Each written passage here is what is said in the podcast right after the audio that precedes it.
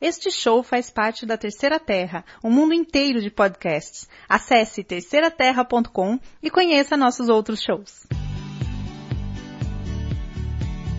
Você está ouvindo Meta Papo, uma conversa com quem produz quadrinhos e literatura no Brasil. Podcast oficial de metavírus.com.br. Estamos no ar. Meu nome é Vitor Coelho e este é o Meta Papo. Sejam muito bem-vindos ao podcast e desde já obrigado por sua audiência e por seu interesse nesse material. O objetivo do Metapapo é conversar com pessoas que produzem quadrinhos e literatura no Brasil. E a ideia é tentar enxergar esse processo por todos os ângulos possíveis. Então, eu estou nessa sequência entrevistando autores, estou entrevistando artistas, mas também editores, agentes, é, todos os processos envolvidos aí na produção de quadrinhos e também de livros no Brasil. É, você possivelmente já conhece o meu blog, é o metavírus.com.br, é o lugar onde eu publico os textos e histórias que eu produzo, e lá você vai encontrar contos semanais, vai encontrar quadrinhos que eu fiz em parceria com desenhistas, também vai encontrar roteiros, seja alguns prontos, outros experimentais, que estão lá e você pode baixar eles, usar como você quiser, usar para fazer suas próprias experiências, mexer neles e me devolver, você pode desenhar, você fica à vontade com todo o material que tem lá. Eu também gravo com muita frequência, o, quer dizer, menos agora do que o normal, o Por Trás da Máscara, um podcast sobre quadrinhos e notícias de quadrinhos na Terceira Terra. E ele é publicado toda sexta-feira, mas é gravado e transmitido ao vivo às quartas-feiras, às 8 horas. Eu agradeço a você mais uma vez, mais uma vez que você está aqui, e eu espero que você continue acompanhando o Metapapo, porque sempre vai ter uma participação muito, muito legal por aqui, como hoje que tem o meu amigo Márcio Fiorito. O Márcio é um amigo pessoal, é, a gente já tá, já é amigo aí uns bons anos. Eu não sei nem mensurar quantos aí, mas já passaram um bom tempo. E a Alguma gente hora teve... o Facebook vai lembrar a gente quantos anos. Vai lembrar, vai aparecer pipocando lá. E a gente já fez alguns projetos juntos, na verdade, projetos de podcast. Nenhum de quadrinho ainda, infelizmente. A gente já gravou o DMs Dirty Talk e o Por Trás da Máscara juntos. Espero que ele se orgulhe desses dois aí. É... É mais ou menos. eu, eu conheci o Márcio pelo RPG, mas a gente descobriu afinidade com um quadrinho aí muito rapidamente. Ele é um quarentão carioca, mas ele vive em Minas Gerais hoje, vive com sua família lá. Ele começou sua vida como burocrata, ele talvez fale um pouco disso aí, mas ele sempre amou o desenho e depois de trabalhar com ilustração, inclusive no mercado de RPG também, ele largou tudo para viver o sonho de ser desenhista de quadrinhos e ele conseguiu. Ele trabalha para o mercado americano já por vários anos também. E ele foi artista exclusivo da Dynamite. Ele já desenhou títulos como. É, espero lembrar todos, hein, Fiorito? Deja Torres, Arm of Darkness, Wheel, Wheel of Time, Doctor Isso. Who. é, mais algum? É, teve, teve uns que não tem. é, é, são graphic novels, é, é, não são de outro de material conhecido, né? O meu primeiro chamava Anne Elizabeth's Pulse of Power. Pulse of Power, eu lembro dessa também, eu lembro. Uma graphic novel fechada, né? E aí Aham. é, eu fiquei muito feliz, assim, porque era um trampo que, que eu lembro com carinho de ter feito, sabe? E aí sempre fica rolando um papinho de que, ah, não quer fazer mais um, e a gente não sei, vamos ver, né? Não sei o que, que, que rola, assim. Ah, Mas eu mantenho boas relações com a autora, até hoje ela, a gente se dá super bem. Ah, entendeu? que muito legal. E, e fiz outros também. Teve material que não saiu. Que é assim, né? Mercado a gente. eh, Tem, tem vezes que não sai o material. Você produz tudo e não sai, né? E fica lá. Fica lá, tá lá até hoje. E hoje nós vamos falar com o Fiorito, além de falar um pouco sobre essa sua trajetória e seu trabalho, nós vamos falar sobre esses primeiros momentos no mercado de quadrinhos. Como é quando você sai de ter um sonho em trabalhar com, com- com os quadrinhos e se torna efetivamente um profissional de quadrinhos, como isso afeta a sua vida. E o Fiorito é uma pessoa excelente para a gente falar disso, porque é, por toda essa trajetória aí que eu, que eu acabei de contar, né? Saindo da burocracia, saindo de um trabalho de terno e gravata para trabalhar de, de ceroulas aí atrás da mesa desenhando, né? você falou como, como as coisas afetam e o Fiorito é ótimo para isso, porque ele é muito afetado. Eu pensei que você ia dizer isso. Poderia ter dito. Poderia ter dito, mas eu me Eu tava jurando que ia falar isso, mas tudo bem. Então, Fiorito, assim, você começou como um burocrata, né, cara? Você era. Não, era- eu comecei como um desenhista Ah, olha aí. e aí eu abandonei o sonho. Cara, Entendeu? você, você, você de- desmentiu o host, olha isso. É, é, eu desmenti o que coisa feia, né, cara? Nunca mais me chama. Vai, Mas é sério, assim, eu digo por Fale causa um seguinte, pouco desse, de- desse momento aí da sua vida. É, eu, eu, eu cheguei a, a- a- Eu lembro até hoje. Eu tava na fila do, do, do exame médico do, pra, do exército, né? Que eu fui isentado de, de servir exército por causa da minha mio- miopia avançadíssima. Entendeu? Uhum. Você é míope assim, cara? É, o cara não quis nem saber. Quando viu meu óculos, falou, senta ali. Entendeu? Já... Ah, tu levou um óculos falso pra não servir, cara. Tu usa óculos puxados? assim? Velho, eu tenho 9 graus de miopia. Jesus, cara. Eu tenho 9 Nunca- graus de miopia. Nunca notei, assim. Você vai em evento sem óculos. Eu vou de lente de contato, né, cara? Pô, mas a lente cobre 9 graus? Eu não sabia. Cobre, cobre, cobre. É, não, não cobre direito o astigmatismo, que eu também tenho um pouco. Mas eu legalmente, sem óculos ou sem lente, né, sem nenhum tipo de correção, eu sou legalmente cego. É mesmo. Não pode nem É, dirigir, né, cara? Não posso, não consigo ver porra nenhuma, cara. Caramba, cara. Olha aí, descobrindo. Bomba, bomba. Olha aí, olha aí, a gente se conhece há tantos anos, você não sabia nem Olha aí. Falou que era amigo do cara, não sabe nada do que ele. Não, tem mó, galera, mas, mas é sério, tem mó, gal, mó galera que eu conheço que não sabe que usa óculos. Outro dia cheguei pra dar aula com óculos, meus alunos ficaram olhando pra minha cara, assim. Pô, o que é que tá Olha, acontecendo? Quem é esse cara aí? Quem Quem é esse cara aí, entendeu? Quem chamou esse cara podcast, entendeu? Aí, na verdade, assim, é, é, o problema que tem é o seguinte, eu, eu estive no colégio, no Rio de Janeiro, no colégio particular, e eu, eu comento assim, que na verdade, é, é, ser desenhista pra mim não era uma... ele era um sonho, mas em nenhum momento era um colégio muito rígido, e o colégio não, não tinha uma postura de querer trabalhar seus talentos, trabalhar suas potencialidades, entendeu? Então, tipo assim, não é que fosse um trabalho que Cara, ah, assim- não vai te dar dinheiro ou não... Oi? Fala, Sim, fala. desculpa. Poucos colégios, eles trabalham as potencialidades dos alunos, né, cara? É verdade. E eles trabalham É em cima daquele, ah, estuda, decora, faz prova e vamos em frente. Desculpa, foi, foi só pra É. Não, não, e, e- ainda mais antigamente, ainda mais na minha época. dar né, uma cara? porra, cara. Enfim. Mas o. Então, tipo assim, ficou na, na, na- no âmbito do sonho, sacou? Ficou lá no sonho. Ou seja, ah, é um sonho. É igual, sabe, criança que fala, eu quero ser astronauta, sabe? Quantos sei, cara. correm atrás de ser astronauta? Então, porque quando você chega numa determinada idade, aquilo não é uma opção. Mas eu me lembro de estar no final do colégio, no final do colégio não, desculpe, no final, no meio da faculdade, mais ou menos. Eu tava na fila lá, faculdade de quê, Fiorito? fiz faculdade de jornalismo, cara, de comunicação. de jornalismo. É, enfim. É. Cara, você sabe aquele meme que tem assim, ponto A e ponto B, tem assim, seu sonho, aí tem reto, né, que é expectativa. Eu sei. E depois. Realidade, é tipo um rabisco, velho, que vai pra todo canto. Esse meme sou eu. Você sabe que faculdade eu fiz, Fiorito? Minha primeira faculdade? Qual? Teologia. Sério? Sério, eu fiz seminário. Olha aí, cara. Pô, né, cara, a gente não é amigo de anos porra nenhuma, né, cara? A gente não sabe É porra nenhuma do verdade. outro. né? Mas tudo bem. Enfim. Cara, aí eu lembro que, tipo assim, tanto era um sonho que, pô, não era uma época que se trabalhava com isso. Ninguém trabalhava com isso. Uhum. Especialmente o quadrinho de super-herói. Porque o meu lance não era só desenhar, eu queria desenhar quadrinhos de super-heróis. Claro. Que é o que eu gostava, como gosto até hoje. Todos, todos queríamos, né, cara? É, pois é.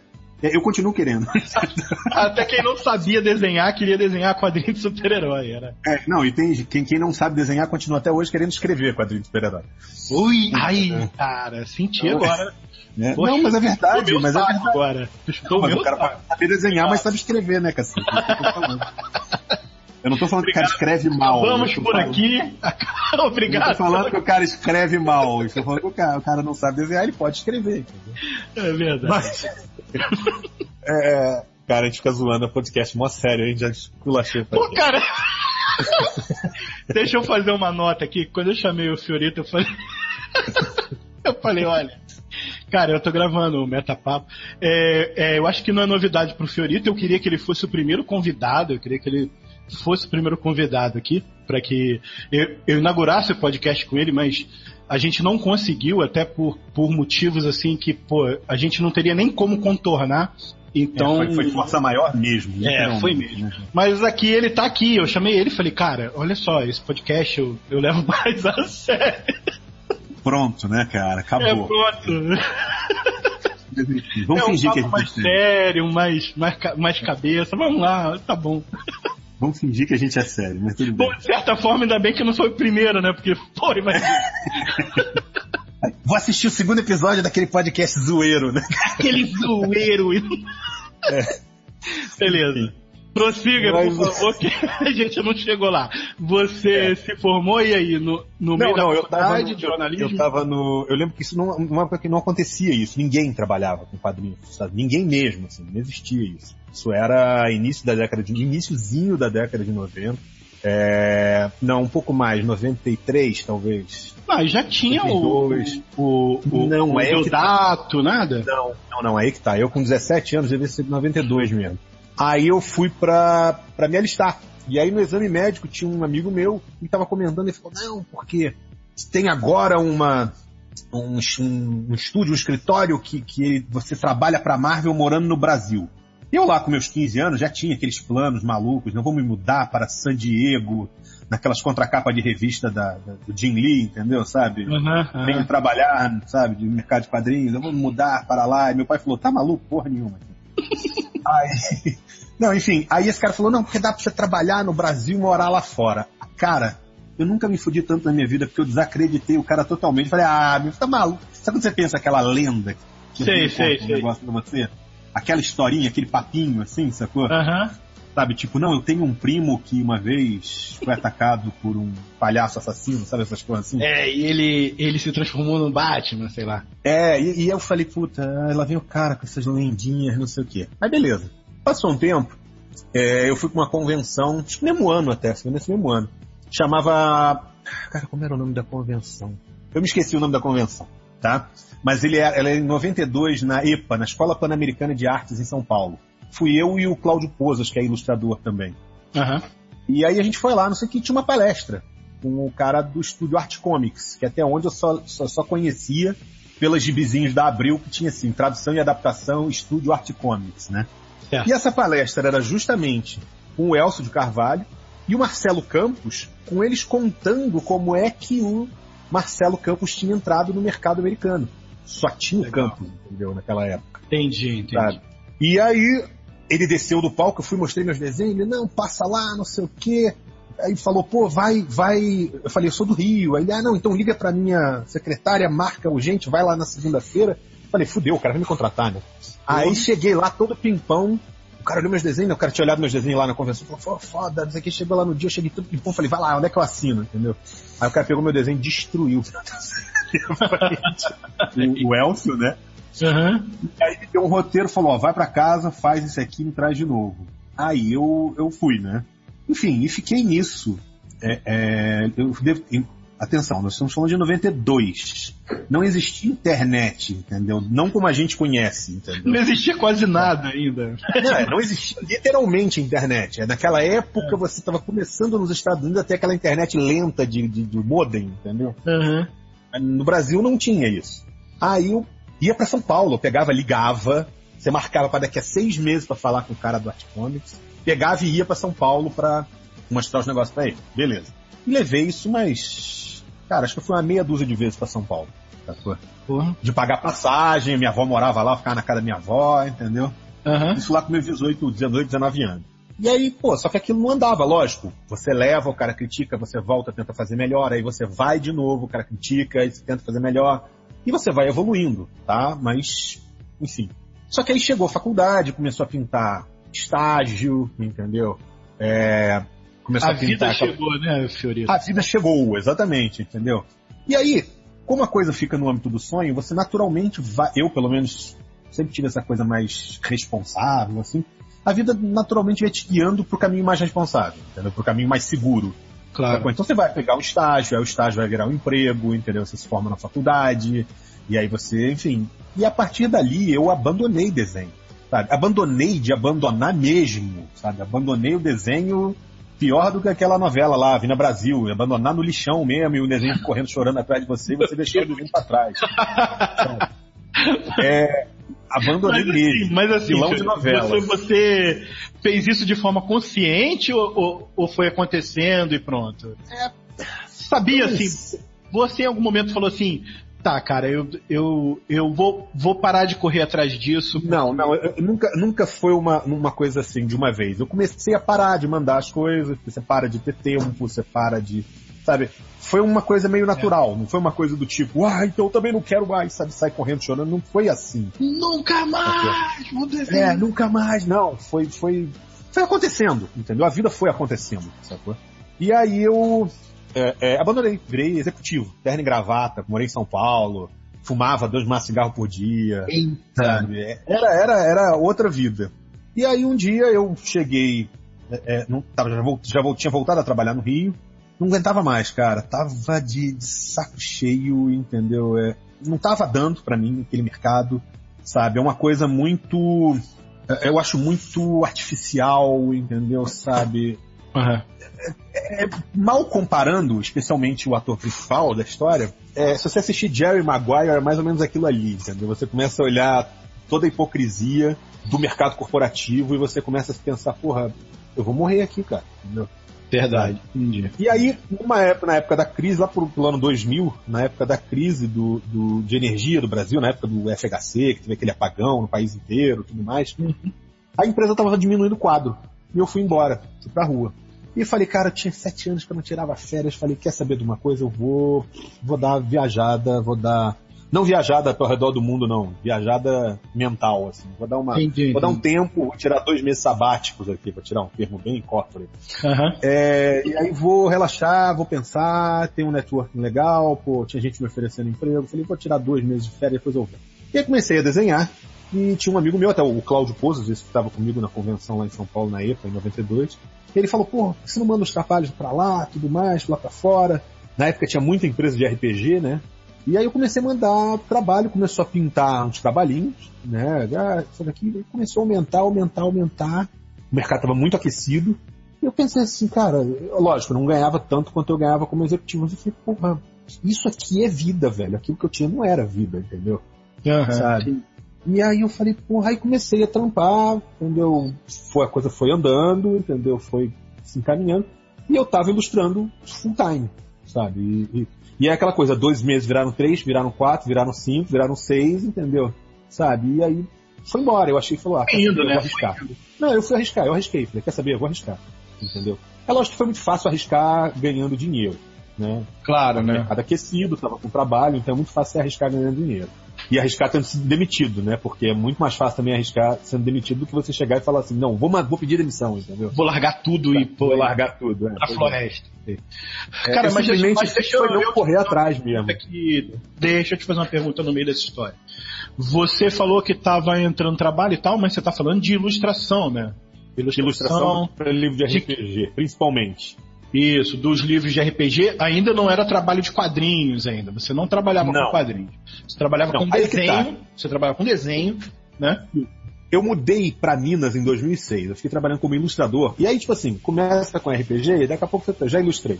Cartilha, livro infantil, ah, sei lá, manual de instruções, Aham. pôster, fiz tudo. Trabalho de ilustrador, eu era um ilustrador. Entendeu? E para mim eu estava satisfeitíssimo. Em Certo. 2006, eu mudei para cá, para Minas. Eu mudei para uma cidade do interior de Minas.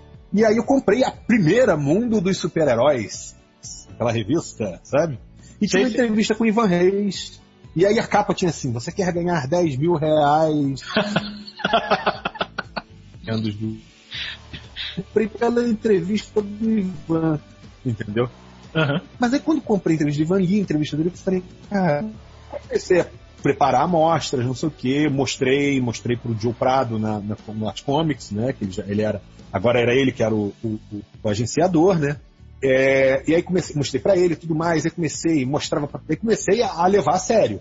Tudo que era evento, pô, tinha, meu primeiro FIC foi em 2009, aqui em Belo Horizonte, eu vim pra cá por causa do Ed Berganza, que é o editor da DC Comics, pra mostrar meu trabalho pra ele, entendeu? Sei. Fui para São Paulo mostrar trabalho com o Ed Berganza também, quando ele esteve em São Paulo. É, comecei a procurar lugares para exibir meu trabalho. E foi numa dessas que eu conheci o Klebs, né, da Impacto, e aí comecei a ser agenciado pelo Impacto. Conversei com o Klebs e ele falou, poxa, vamos lá, vamos trabalhar alguma coisa. Comecei a trabalhar com ele, e aí, alguns meses depois, um ano, quase um ano depois, fazendo a mostra, eu peguei um contrato com a Dynamite Entertainment, né? E aí fiz vários títulos, né? Como a gente tinha comentado, fiz o Pulse of Power, fiz o, várias edições do Wheel of Time, fiz né, Deja Torres, né? Princesa de Marte, fiz... Não, agora tá, tá, tá esquecendo. Doctor Who? É, não, Doctor Who eu fiz já mais para agora, e foi só uma ajuda, assim, ajudar umas, umas, umas edições que a Helena Casagrande, que é, que é a desenhista oficial, eu fui lá, ajudei, fiz uns cenários, entendeu? Uma... Ah, entendi. Um help lá, entendeu? Mas fiz algumas coisas corporativas também, assim, quadrinho, o pessoal às vezes quer lançar quadrinho, empresa, essas coisas assim, fiz alguma coisa. E aí continuei fazendo ilustração, né? Eu fiz muita coisa assim. É, fiz algumas graphic novels que, que não são conhecidas, né? São histórias originais. E aí, há uns dois anos atrás, eu, eu, eu, eu mudei para Chiaro Escuro, um ano, dois anos, foi. É, troquei para Chiaro Escuro e aí, enfim, continuo aí na, na lida. O que, o que eu acho interessante é isso, assim, é olhando essa trajetória toda e olhando a trajetória das pessoas ao meu redor, um momento, ao contrário do que a gente pensa quando a gente quer entrar no mercado, você falou um negócio de, ah, como é que a gente acha, como é que a gente acha, que se sente no início, não sei o quê. Eu falei, cara, não tem um momento que alguém diz assim, bem-vindo ao mercado. É. Do, do, dos desenhistas de quadrinhos, entendeu? Entendi, entendi. Você tem que ir fazendo, sabe? Você tem Você que vai- ir, você vai. Você tem que ir comemorando pequenas vitórias, sabe? Falando, pô, consegui um agente, pô, consegui pegar uma, pô, consegui pegar, um- pegar um filho ao desenhista regular, entendeu? Sabe? E é você comemorando essas pequenas vitórias, sabe? Essas pequenas Saquei. coisas. E ah, pô, consegui uma resenha boa de uma editora assim, sabe? Sabe mesmo? É, é, é você indo galgando aos poucos, sabe? A sua, a sua carreira. Você acha que foi assim? é, é, você entrou entrou tarde, né? Deixa eu abrir umas, umas aspas aqui, mas você entrou tarde no mercado. Você- Eu sou literalmente, tipo, começar de novo, assim, sabe? Aquele velho terceira que vai pra faculdade, sabe? sei qual- Eu sou a versão mais jovem Mas dele. Você acha que você acha que é, ter começado tarde, apesar de ser primeiramente parece uma grande um grande problema, assim, parece uma grande dificuldade, mas você acha que isso te ajudou em alguma coisa? Você ter ter começado com mais experiência, mais velho e tal? Eu acho que toda, toda e qualquer coisa que você aprendeu na sua vida, você vai poder aplicar na realização de um sonho. Eu não estou falando nem de desenho aqui, tá falando de qualquer sonho. O cara quer ser Aham. músico, quer ser sabe, qualquer coisa, eu quero ser atleta, entendeu? Profissional. Tudo que você aprende na sua vida você pode aplicar. É, é que nem, eu não sei se tem a ver com o nosso público aqui de ouvinte, mas é tipo RPG, você vai botando bolinha na ficha lá, comprando habilidade, entendeu? Em algum momento. Oi? que, espero que as pessoas entendam isso, mas É, enfim, mas não, mim. tem RPG de computador hoje, vai, entendeu? O cara vai, Ah, vai sim. passando de nível lá e vai botando bolinha na ficha, entendeu? E aí é, é, você tem como aplicar aquilo. É lógico que a, a- a habilidade que você precisa ter é uma habilidade técnica em desenho, no meu caso, né? Mas, por exemplo, eu acho que o fato de eu ter trabalhado com o mercado corporativo, eu ter trabalhado é, é, administrando pessoas, entendeu? Eu tive funcionários que eu, que eu gerenciava. Isso tudo me deu uma visão do mercado um pouco mais. é, é, é, eu consigo entender mais o negócio por trás do mercado, sabe? É, Aham. Que eu vejo. Não digo nem que eu seja um especialista, sabe? Mas assim, eu consigo ver o mercado. Eu vejo muito desenhista, especialmente os iniciantes, e aí sim, por eu ter mais idade e ter passado por isso tudo, às vezes um garoto de 16, 17 anos não está é, é, é, preparado para isso, mas o cara não consegue ver que aquilo é um negócio. Isso é muito importante no mercado, especialmente de quadrinhos, especialmente no mercado americano. É um negócio, cara. Entendeu? Aquilo Uhum. tem que dar dinheiro, aquilo tem que sair na hora, aquilo tem um prazo, sabe? Se você fechou com um fornecedor uma gráfica, um negócio, a revista tem que sair no prazo, senão você vai ter que pagar aquilo e não vai sair revista nenhuma, ou seja, gastou dinheiro à toa Claro. sabe? Então isso me dá, talvez me dê essa visão. Eu acho até que no sentido da arte mesmo, ela me dá uma visão um pouco mais prática da arte, sabe? É, eu tô falando de, pô, ah, você vai produzir um print.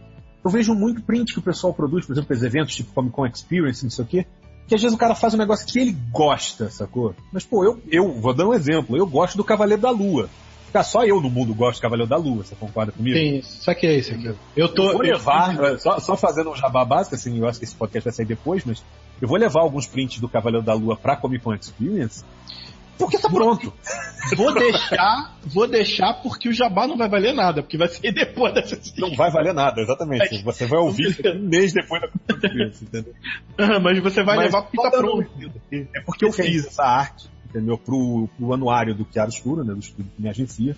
E eu. E tá pronta a arte. Então vou só imprimir e vou levar. Mas é, é, é, eu não levaria uma arte do Cavaleiro da Lua, por exemplo, se fosse me perguntar, entendeu? Entendi. Então, é, é, eu acho que isso me deu, me deu essa visão um pouco mais prática do mercado. Um sabe? pouco menos vezes, romântica, talvez. Um pouco menos romântica. É, mas eu não sou um cara. É, é, é, é, como é que eu vou dizer? Esqueci o termo agora. Eu não sou um cara. Prático. Pragmático. É, sei lá. Eu não sou descrente, digamos assim, entendeu? Eu, eu acredito no mercado, ainda tenho uma visão. Você não é cínico. Eu, eu não sou cínico, exatamente. Eu acho que, que, que eu sou cínico em relação ao mercado corporativo. E eu sei que quadrinho tem o seu lado de mercado corporativo. Mas eu acho que realmente, assim, o lance não é da visão romântica, é aquele cara que acha que vai passar a tarde jogando Playstation, vai fazer uma pin-up e acha que aquilo ali valeu como treino de desenho, entendeu? Sabe? É, então tem isso, assim, eu acho que me deu habilidade de comunicação com pessoas mesmo, de saber lidar, de você falar, desde um, um cliente de commission até você de repente saber se dirigir a um editor, sacou? Tem umas histórias de, de neguinho que vai levar é, é, é desenho para ser avaliado para editor que você fica de cabelo em pé, entendeu? Sacou? Do cara que leva a mãe junto, entendeu? Sabe? Tipo que sei, sei. dá chilique quando o cara diz que não gosta, entendeu? É. É, é, se for essa maturidade, eu tenho. O resto da maturidade eu não tenho, não, porque eu sou bem imaturo. Mas, se for essa maturidade profissional, eu tenho essa maturidade. E, por exemplo, é, eu fui, fui, é natural, trabalhando como executivo, aprender inglês. Eu comunicava com muita gente em inglês. Pô, isso para mim é, de, é extremamente Mas valioso hoje, sabe? Extremamente valioso hoje, sabe? É uma coisa que eu posso falar diretamente com os editores, com os, os roteiristas, entendeu?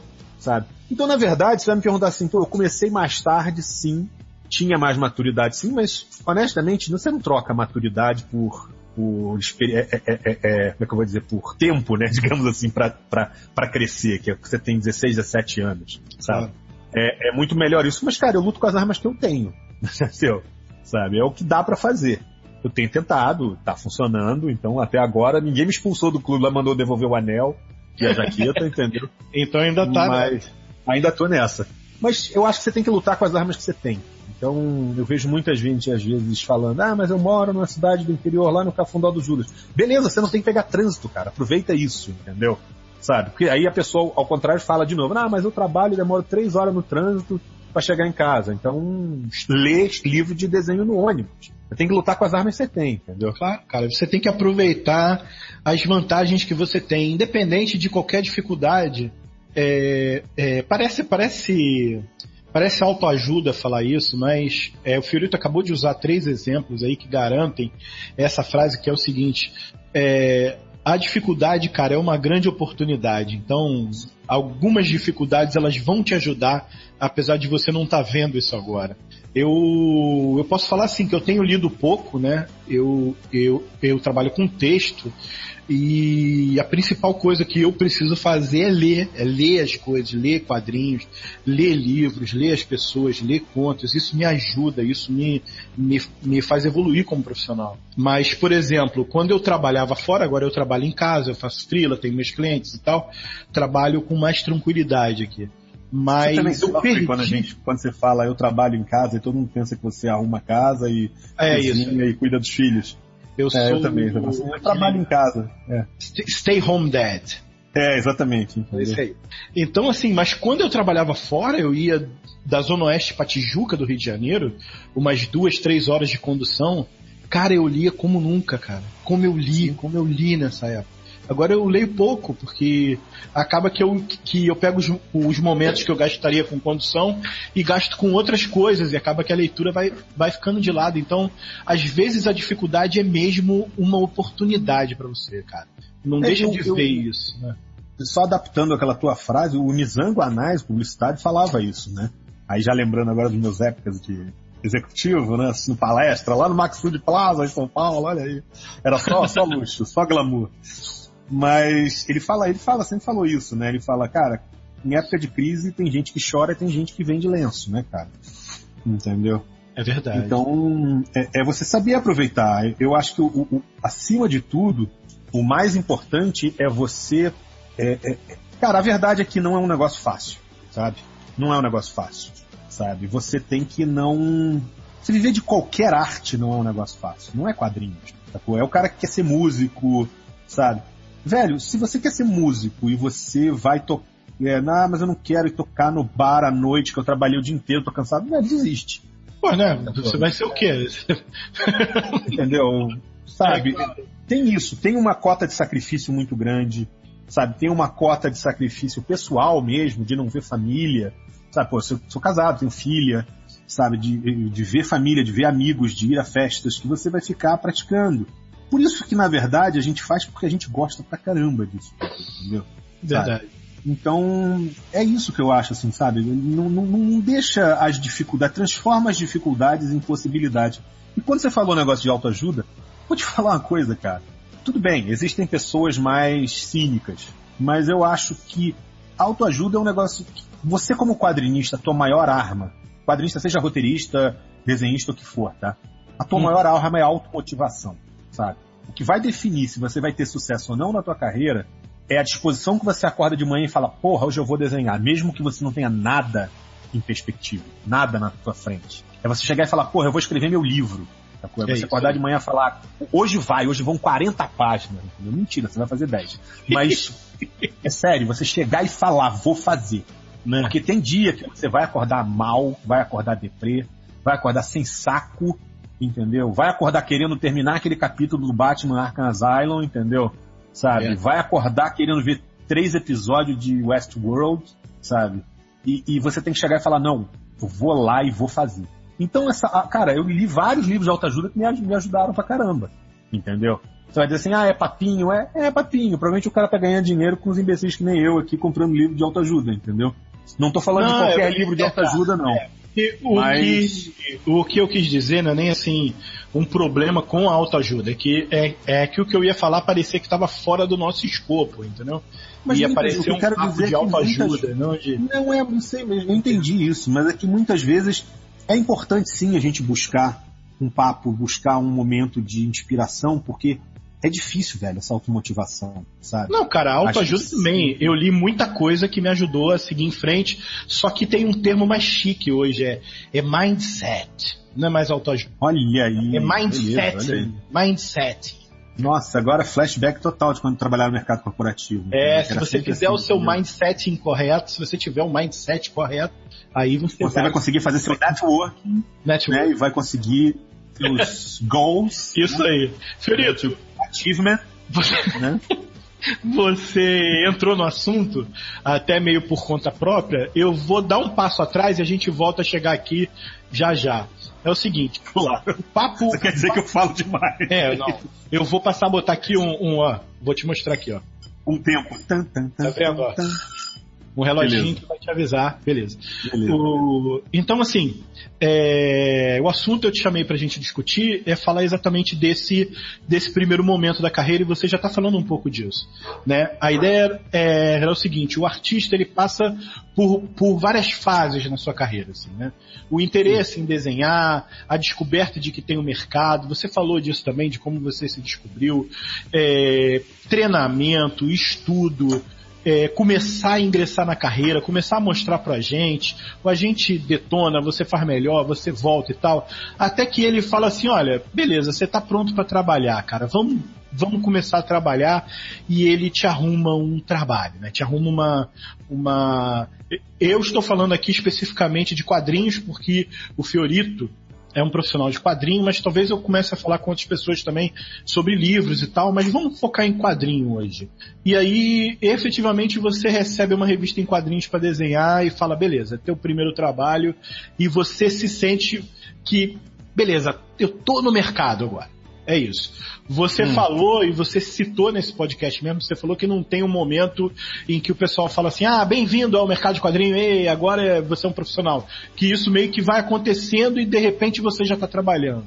Mas não existe um choque assim entre você estar tá nesse, nesse ritmo de tentar trabalho, vai em evento, mostra pra gente, a gente devolve, conversa com você, você leva para casa, desenha de novo, devolve para ele, leva para casa e tal com esse momento em que o cara fala, beleza, toma aí a revista, vamos ver. Tem, tem nesse momento. Mudança? Tem, tem. O primeiro momento, que, a primeira coisa que você sente é o seguinte, o cara te manda um roteiro.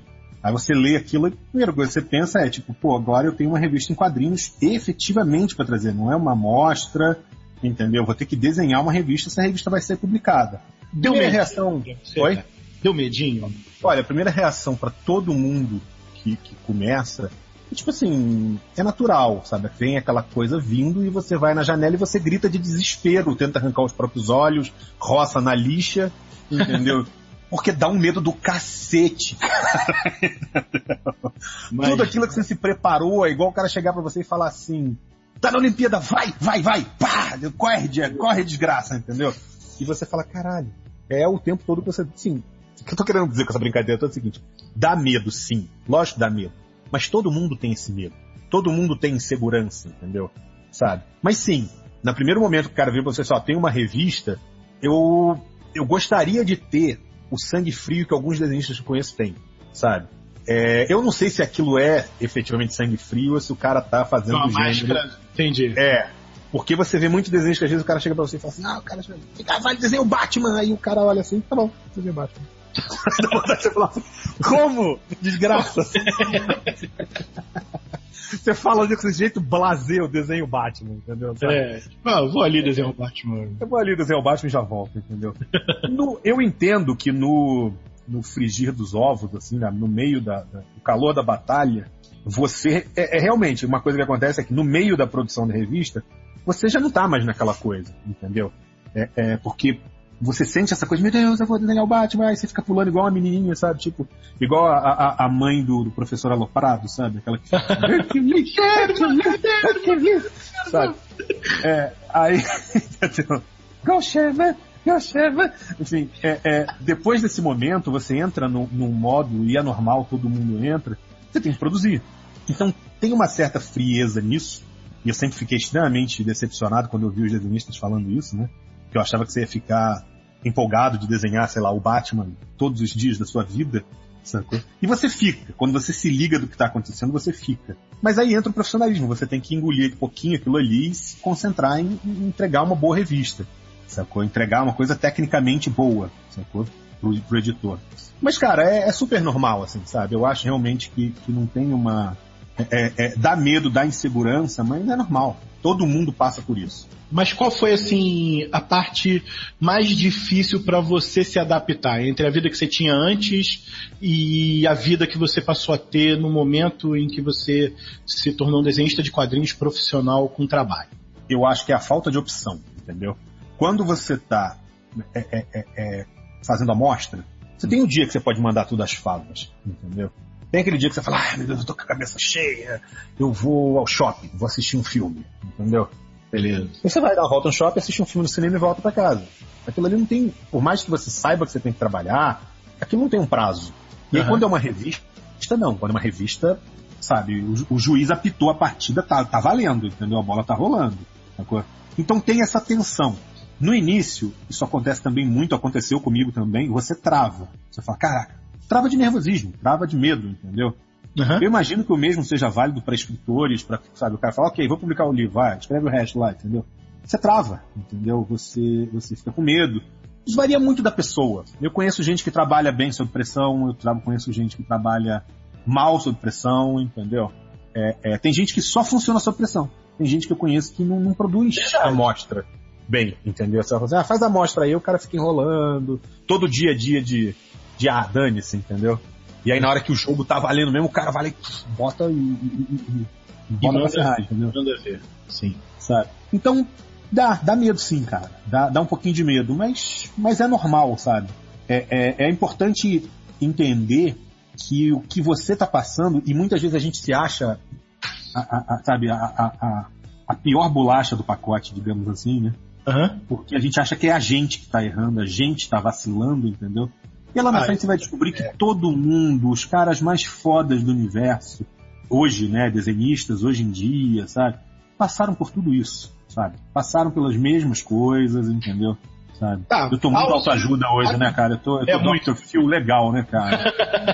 Pausa aqui pra você me falar quem é o melhor desenhista da atualidade, depois a gente volta. De todos, todos, todos, todos? Todos.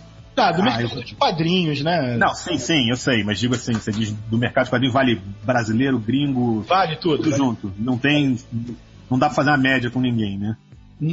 você que sabe. Não, cara, honestamente, o melhor desenho de quadrinhos pra mim hoje é o Stuart Immonen. Stuart, porra, foda. é, ele acabou de sair do. Qual foi o último título que ele tinha? Ele tinha feito os X-Men, né? Tinha feito Uhum. Star Wars.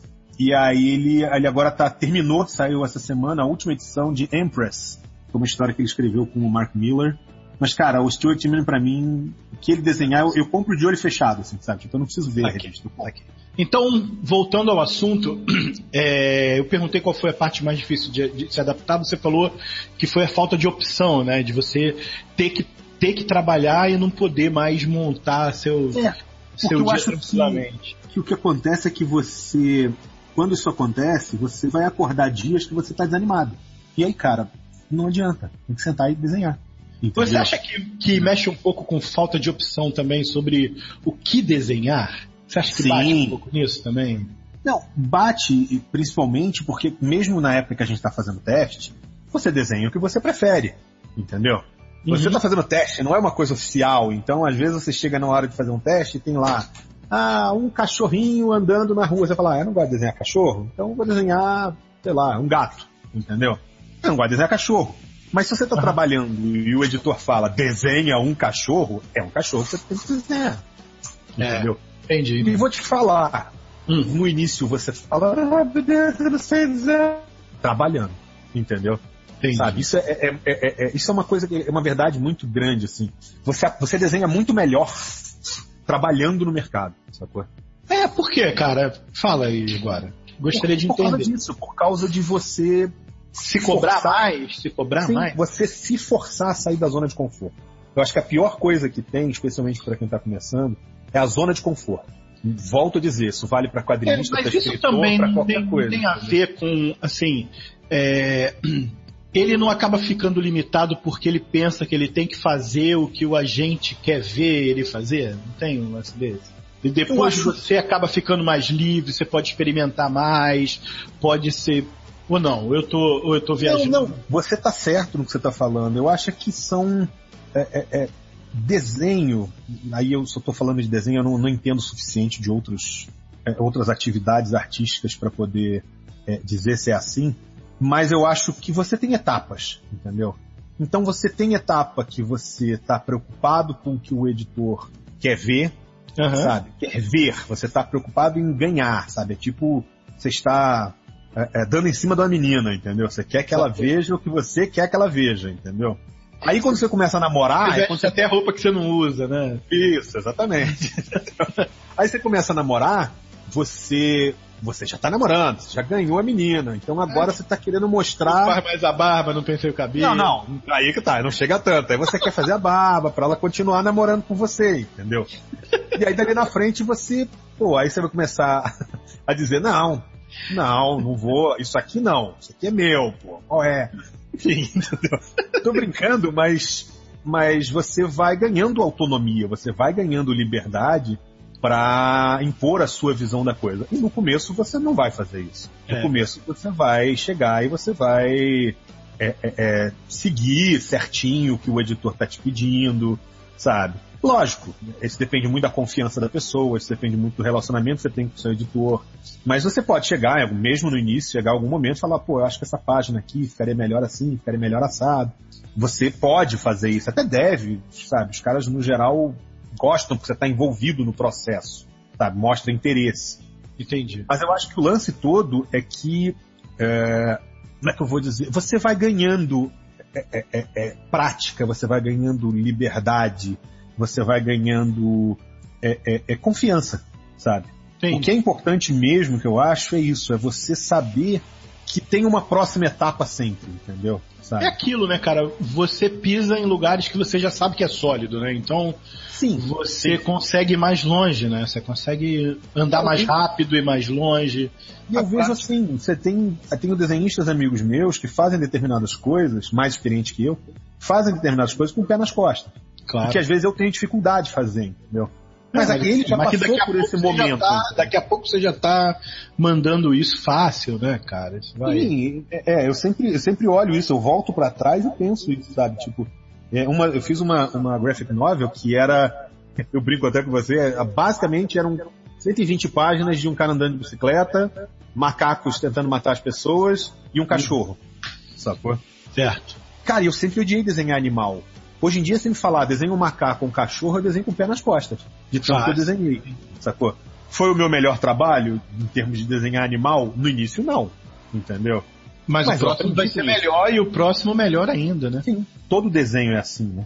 Verdade. Todo, qualquer, na verdade eu diria mais do que desenho, né? Qualquer, qualquer trabalho. obra de arte, é qualquer obra de arte é assim. Não, até, a, a, até o trabalho que não envolve arte também acontece. Verdade, verdade, tem razão. Disciplina. É, sou péssimo nesse negócio de disciplina. Exato, mas, mas tem que ter. É, foi também um, um, um objeto de choque muito grande para você, assim? É até hoje. É até hoje. Não, é sério. eu, sou, eu sou o pior publicitário de si mesmo do mundo, né, cara? Oh, cara, não fale, vou cortar isso. Mas é sério, tipo assim, é, é, sim, você tem que ter. Quanto mais disciplinado você for, mais você vai colher e mais rápido você vai colher os frutos do teu esforço. Tá? Certo. É, é, por exemplo, eu não sou, eu, eu, falo isso, na minha vida eu não sou uma pessoa organizada, mas eu me obrigo a me organizar por causa do profissionalismo, entendeu? Ok, eu combinei que eu tenho que entregar, eu vou entregar. Sacou? Eu vou virar noite, eu vou recusar um monte de coisa, eu vou passar um tempo sem ver série, sem gravar podcast com os meus amigos. Eu ia, eu ia mencionar isso aí, mas eu fiquei quietinho aqui. Né? Entendeu? Né? É, é, é, porque você tem que abrir mão dessas coisas. Eu gosto de gravar podcast com meus amigos, por exemplo. Mas você tem que abrir mão de determinadas coisas para focar no que interessa, para claro. ter uma certa um, um, um pragmatismo necessário para isso. Mas sem me perguntar, eu sou uma pessoa naturalmente é, é, é, não sou disciplinado, entendeu? Eu gosto de ser mais espontâneo, sacou? Mas a gente muda, cara. Não, assim, a gente muda conforme necessário. Você vai falar, odeio andar de gravata. Vai trabalhar de gerente da Casa de Bahia, você vai ter que botar gravata. Vai ter que botar e pronto. Okay. Mas hoje você. Eu sei que você é um desenhista que você mesmo diz que é um que desenha devagar. Você uhum. gosta de olhar os detalhes, você gosta de, de refazer o que precisa ser refeito. É, como você está produzindo hoje? Assim, é, é, tem, é igual o que você produzia no começo da sua carreira? Não fala em quantidade, não. Eu, por exemplo, é, hoje você produz uma página por dia e se deixa descansar para a próxima. Você faz, faz todos os layouts, depois vai fazendo esboço dos personagens, depois volta, vai fazendo. Ou seja, o processo de você desenhar hoje é o mesmo processo do começo da carreira? Não, não, não, não, não. não. O que, que mudou? O que... que, que mudou? Você aprende macetes para eu não, sei, mas o que, que mudou mas... es, especificamente para você, assim? O que, que mudou para você? Por como exemplo, você fazia coisa, e como você faz? Uma coisa que eu acho que é, é, é, é eu aprendi e tipo virou natureza para mim, entendeu? É fazer, eu pego o roteiro e aí eu faço, eu, eu faço o layout, né? As thumbnails que a gente chama, né? Que são desenhos pequenininhos com, sei lá, 5 uhum. centímetros de altura, entendeu? Imitando uma página, entendeu? E eu faço a revista inteira ali sacou? É, é, pra ver como é que a história tá passando. Isso pro... você tá falando que você faz hoje, é isso? Faço hoje. Ah, isso. legal. Qualquer roteiro que eu pegue, eu vou pegar e vou desenvolver aquelas thumbnails inteiras, porque acontece muito de você não fazer isso, ou de você pegar, por exemplo, projetos grandes, como eu peguei a graphic novel lá que tinha cento e tantas páginas, e aí você vai, ah, vou fazer 30, depois eu faço mais 30, entendeu? Você como, você é um narrador. Você é uma pessoa que está você tem que contar uma história, sacou? É, uhum. Acima de tudo, o leitor tem que sacar toda a história que você está contando, tá? Então, claro. você tem que ter uma visão ampla da revista, sacou? acima de qualquer outra coisa. Então, eu acho que o mais importante aí é, você, para você fazer isso, é você entender que a revista está toda compreensível, entendeu? Senão você fica assim, você faz 30 páginas, beleza, você faz 30 páginas. Aí daqui a pouco você vai fazer mais 30. Só que nesses 30 você já viu um seriado, ou viu uma outra revista em quadrinhos, ou uma série, e te deu uma outra ideia narrativa, você vai começar a querer implementar aquelas coisas. É, porque Aí fica tipo um Frankenstein, entendeu? É, e porque também é impossível a sua mente desver as coisas, né? Por mais que você Sim. tente não fazer, você vai ter uma bagagem diferente ali, de qualquer Sim, forma. sim, com certeza. Com certeza. Então, tipo assim, isso é uma coisa engraçada, né? É uma coisa que, inclusive, eu aconselho a todo mundo. É, eu comecei, eu aprendi muito desenho dando aula, sabe? Eu hoje dou aula de desenho. Eu, eu comecei a dar aula sem perguntar, ah, foi fazer uma graninha extra. Não, eu comecei a dar aula para sair de casa, sacou? Porque isso é um outro problema. Pra ter um momento fora do, do ambiente de trabalho, né, cara? Cara, obrigado. Se você me deixar, eu fico no estúdio 16 horas, Aham. sacou? Levanto e vou direto pra tomar banho e vou direto pra cama, entendeu? Isso Eu não sou- é saudável eu- eu mentalmente. contrário, cara. Eu, eu, eu agora trabalhando em casa, eu sinto vontade de sair, né? De fazer alguma coisa fora. Mercado, eu tô adorando mercado, cara. Eu odiava fazer compra. eu tô adorando mercado. Eu vou, passo um tempo lá. Eu vou fazer sacolão, eu vou fazer, eu vou fazer sacolão. Desculpa, eu, mas eu, eu, tipo, sacolão é meu, eu que faço. da briga e tudo. E, e, é, então, Fiorito, o, o que eu quero entender é assim. é, quais são as diferenças entre o que você fazia antes e faz hoje? Eu sei que hoje você faz os layouts, você está explicando, mas o que, que você fazia e que hoje você aprendeu a fazer diferente? Você falou de macetes e tal, mas o que, que você mudou entre o seu trabalho naquela época? Porque eu quero é, tentar estabelecer para as pessoas é, erros comuns que você cometia, sabe? É, é, é, problemas que você tinha no desenho e foi aprendendo. É mais ou menos isso que eu quero entender. Olha, em grande parte tem muito a ver com isso que eu estava falando das thumbnails. São técnicas Aham. de narrativa. A maioria dos- das pessoas que querem entrar para o mercado de quadrinhos, e isso é uma coisa, como o nível de desenho é muito exigente, a gente fica preocupado. Cada vez mais, né, cara? Cada vez Sim. mais. Cada Porque, vez mais. Cara, o pessoal tá desenhando muito, eu não sei onde vai parar. Daqui a pouco ninguém tá fazendo foto, maluco. Não, eu, eu comento com amigos meus que trabalham no mercado isso, assim, o sentimento que eu tenho hoje é um sentimento de um atleta, não que eu seja, mas eu sou um wannabe, digamos assim, Aham. é, é de um atleta de alto rendimento. Né, cara? Sabe, aquele cara que vai para o o tempo vai baixando ano após ano, vai Isso. baixando os tempos, cara. É, E, você, e se você quer continuar competindo, você tem que continuar chegando nesses níveis. entendeu? Beleza. Eu te, eu te ajudei a fugir do tema, mas não foge não. Vai lá. É, antes e depois. Não, tô querendo dizer isso. Então, tipo assim, uma das coisas que acontece muito, eu acho, com quem tá começando a desenhar, é o cara, ele menosprezar o valor da narrativa. Como você exige, exige muito do desenho, as pessoas ficam muito preocupadas em como fazer o desenho, assim, no, no- no- no- na mecânica do desenho. Vamos lá. Eu, eu sei que tá ficando meio metafísico, mas eu vou chegar lá. Tipo, o cara quer aprender anatomia. Qual músculo encaixa em qual músculo, entendeu?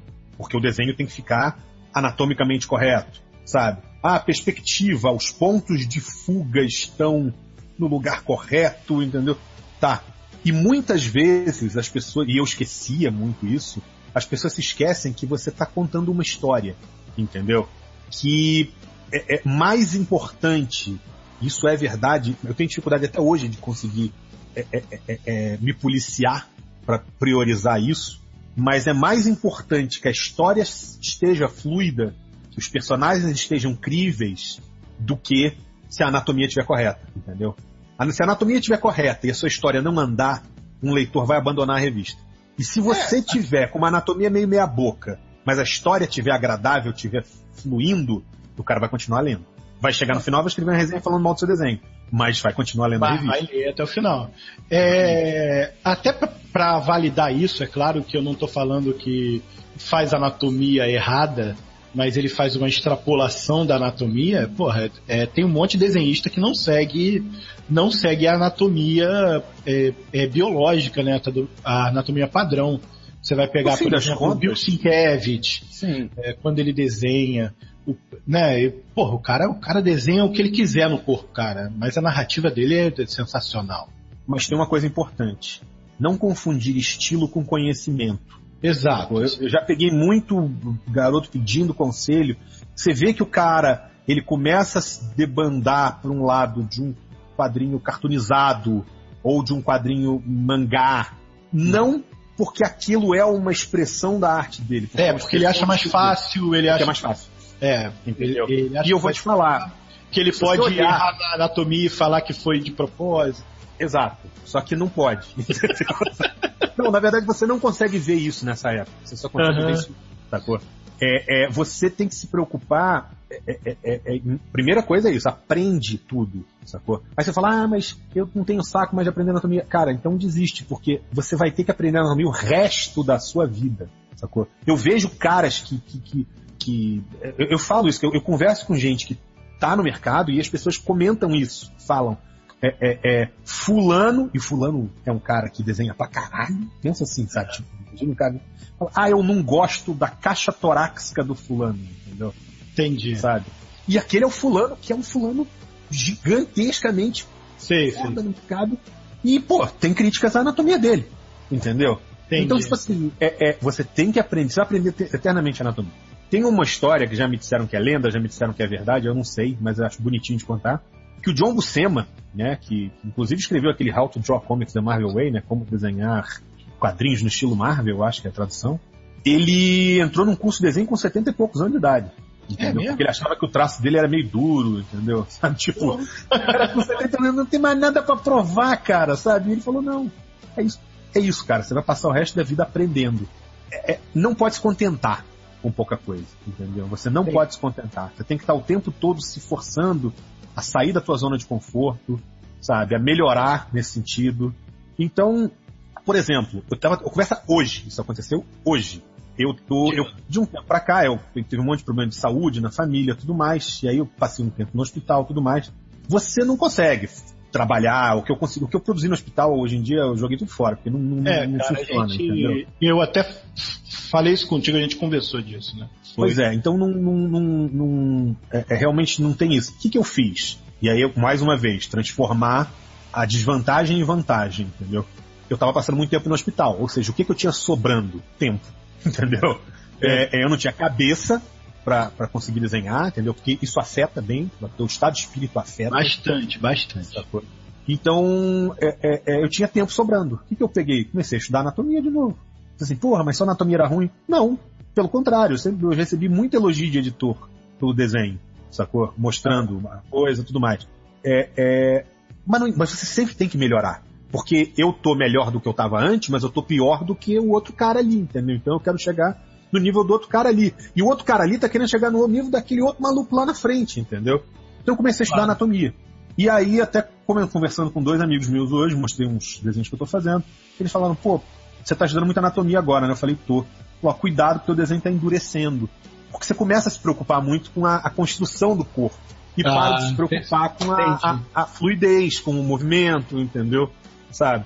Então uhum. o que eu tô querendo dizer é isso, assim, cara, são pequenos passos, entendeu? São, é sempre uma evolução. Você tem que estar sempre antenado em, em, em, em buscar. E, e, é literalmente tipo aqueles caras que equilibram prato, assim, sabe? Que fica no ponta de uma vara, assim, sabe? Sei, sei.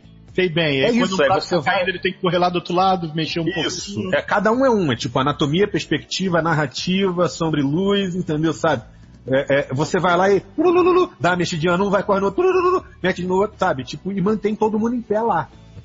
Porque é, é, é, senão você, você, não pode, se você deixar um cair, você é, não pode deixar nenhum deles cair. Assim. então eu tava nessa vibe de pegar anatomia, por exemplo, agora para estudar. Sabe? Até perguntei para eles, falei, mas tá dando para ver uma melhora na anatomia? Ele falou, não, dá, dá para ver, melhora. Só toma cuidado nisso por causa do, do para não ficar muito duro, entendeu? Certo. O desenho. Uhum. E cara, assim, com isso tudo, é claro que eu, eu, eu, eu, até imagino a resposta, mas eu espero que você entenda a minha pergunta e tente desenvolver em cima dela, se precisar eu até refaço. Mas em, em algum momento o desenho deixa de ser divertido, cara? Não, não deixa não. Você entendeu é, o que eu é, quero falar? Entendi, Chega algum momento que você, que, que você para assim e fala, cara, Ai, desenhar. Cara, de, depende do que você chama de deixar de ser divertido. É um trabalho. Trabalho. Nenhum é trabalho é divertido, é. Entendeu? É, não, é assim, o que eu digo é isso. Assim. seja melhor para você do que fazer outras coisas, né? É melhor do que você. Você acorda de manhã e pensa, puta, tem que fazer uma página. Mas é amanhã que você tá com preguiça. Uma coisa é você dizer, puta, eu tenho que fazer uma página. Outra coisa é você dizer assim, puta, eu tenho que ir lá pro supermercado e ficar de caixa até 10 e meia da noite, entendeu? Claro. Você vai desenhar, é lógico que é muito melhor, entendeu? Mas uhum. isso não quer dizer que todos os dias você vai acordar igual a Branca de Neve, cantando e falando com os passarinhos, sabe? E vai chegar na sua prancheta e os ratinhos já vão ter deixado seu papel já prontinho e limpinho e suas coisas do lado. Não, velho. Você vai acordar e falar, putz, tá, não aguento, eu não tô afim de desenhar mais hoje, entendeu? Ou então você tá três horas da manhã para terminar a página e fala, cara, eu tô morrendo de sono, mas não, tem que terminar mais dois quadros e vai até seis horas. É chato? É chato. Entendeu? Entendi, entendi. Sabe? Eu falo assim, é, é, é, é pensa o seguinte, até ator pornô deve ter o dia que ele acorda e fala, né? não, velho, hoje não. Não, hoje, hoje não, cara, entendeu? Sabe? E não é só vontade, não é tipo a hoje, frescura. Hoje eu vou namorar de mão dada. hoje eu queria tomar sorvete só, entendeu? É, hoje Sabe? eu queria, queria ter uma DRzinha aqui só. Né? É, é, hoje eu queria é. ver só ficar abraçadinho vendo Netflix. o cara não tá afim da performance naquele dia, entendeu? Tem uhum. isso, pessoal, questão do então, como é que é o, o termo? É mindset, né? Mindset, mindset. Só é, é o lance do, do, do teu, da tua. É, é, é, do teu padrão mental naquele momento, entendeu? Sabe? Da tua, uhum. da tua disposição. Mas também tem uma outra coisa. A vida não para para você desenhar. Então é o que eu falo. Você vai ter que desenhar no dia que a sua mãe estiver no hospital, no dia que é, você não está sem dinheiro para pagar a conta X do celular e ficou sem celular, no é. dia que, sabe, é, é, você leu uma coisa muito escrota no Facebook, entendeu? E aquilo acabou com o seu dia. Você vai ter que mexer na sua cabeça e vai ter que fazer assim mesmo, né, velho? Isso. Você vai ter que fazer independente do seu estado de espírito. É isso que eu brinco quando eu falo o negócio do Mas, assim, eu brinco falando do negócio do ator pornô, mas é sério. O né? cara tá, um familiar doente, e o cara tem que ir lá no set, arriar as calças, mandar ver como se tivesse excelente. Como se, é, como se tudo fosse bem como se tudo fosse bem, porque o cara que o cara que tá assistindo o filme pornô não, não quer ver o cara é, chorando. Aquela ali é, tipo, cara chorando contemplativa, não, pensando... chorando deprimido, assim, no meio. Vou ter que, vou ter que. É. é. Tem isso, então, sabe? É. É, eu acho que é muito importante a gente saber distinguir. Cara, a gente, a gente. A gente estraga tudo, né, cara? Impressionante. Desculpa cara, aí, Falando de ator pornô, é, tá bom. Não, mas honestamente, pensa o seguinte, a gente tá rindo aqui. Claro. Mas existe uma indústria pornô, certo? Não, claro, eu imagino. Eu tô, eu tô assim. Com prêmios. É, que deve ter. Deve o, ter, assim, aquele, assim aquele, aquele cara que fala é engraçado porque é verdade. É isso, cara. Eu fico imaginando assim, né? O cara, ah, beleza, agora, beleza, é, tem a uma ereção, Não, tem a uma ereção. Pronto. Vamos. Eu fico imaginando técnicas, técnicas, sabe? Tipo, como eu chego aqui, a pessoa fala assim, não, mas olha, faz uma linha solta aqui para capturar o movimento do personagem, uhum. e aí, ó, é, é, sabe? E aí você vai construindo a anatomia em cima. Uma técnica, tá? E uhum. o cara fica tipo, não, maluco, bota um pouquinho pra direita aqui, um pouquinho pra esquerda, é. dá dois tapinhos embaixo aqui, entendeu? Pensa aí. Imaginando né? que deva ter uma técnica, essa coisa. Assim como deve ter gente rindo da cara de pensando assim, oh, os caras estão levando a sério ficar desenhando gibizinho, entendeu? É, é verdade. Mas eu tô querendo só mostrar é que com isso, com um exemplo, lógico que engraçado, do ator pornô, é que trabalho é trabalho, entendeu? É, é, nada nunca vai ser tão agradável quanto você fazer o que você quer na hora que você quer, sacou? Até porque claro. eu tô praticando, por exemplo, eu tô fazendo, mesmo que eu esteja fazendo amostra para um editor, tá? E é. aí eu pego uma página e eu falo assim, pô, hoje eu tô meio sem saco, então em vez de fazer essa página aqui, que é o casal jantando, eu vou fazer essa página aqui, que são os heróis pulando de cima do prédio, que é muito mais irado, não sei o quê. Você usa isso como motivação, sacou? Mas de repente, quando você está produzindo uma revista, você não pode, porque o editor quer que a próxima página seja o casal jantando. Entendi. Entendeu? Então tem isso. Não é que deixe de ser divertido. É divertido. Só que muitas vezes. É... Vou tentar usar um, um, outro exemplo que não envolva ator pornô. é assim. Atriz pornô. Alguém te, não, alguém te chama pra um churrasco, churrasco de família. Uhum. Churrasco é um negócio legal, certo? Certíssimo. Família, muitas vezes você gosta de encontrar as pessoas. Muitas vezes não, mas muitas vezes você gosta. Entendeu? É. Mas tem aquele dia que alguém fala, puta, churrasco família. Você fala, ah, não, puta que pariu, eu não quero sair da cama, eu não quero ir no churrasco da família. Entendeu? É, É uma coisa São agradável. duas coisas que funcionam independentes, mas nem sempre funcionam em conjunto, né? Churrasco e família. É, tipo isso.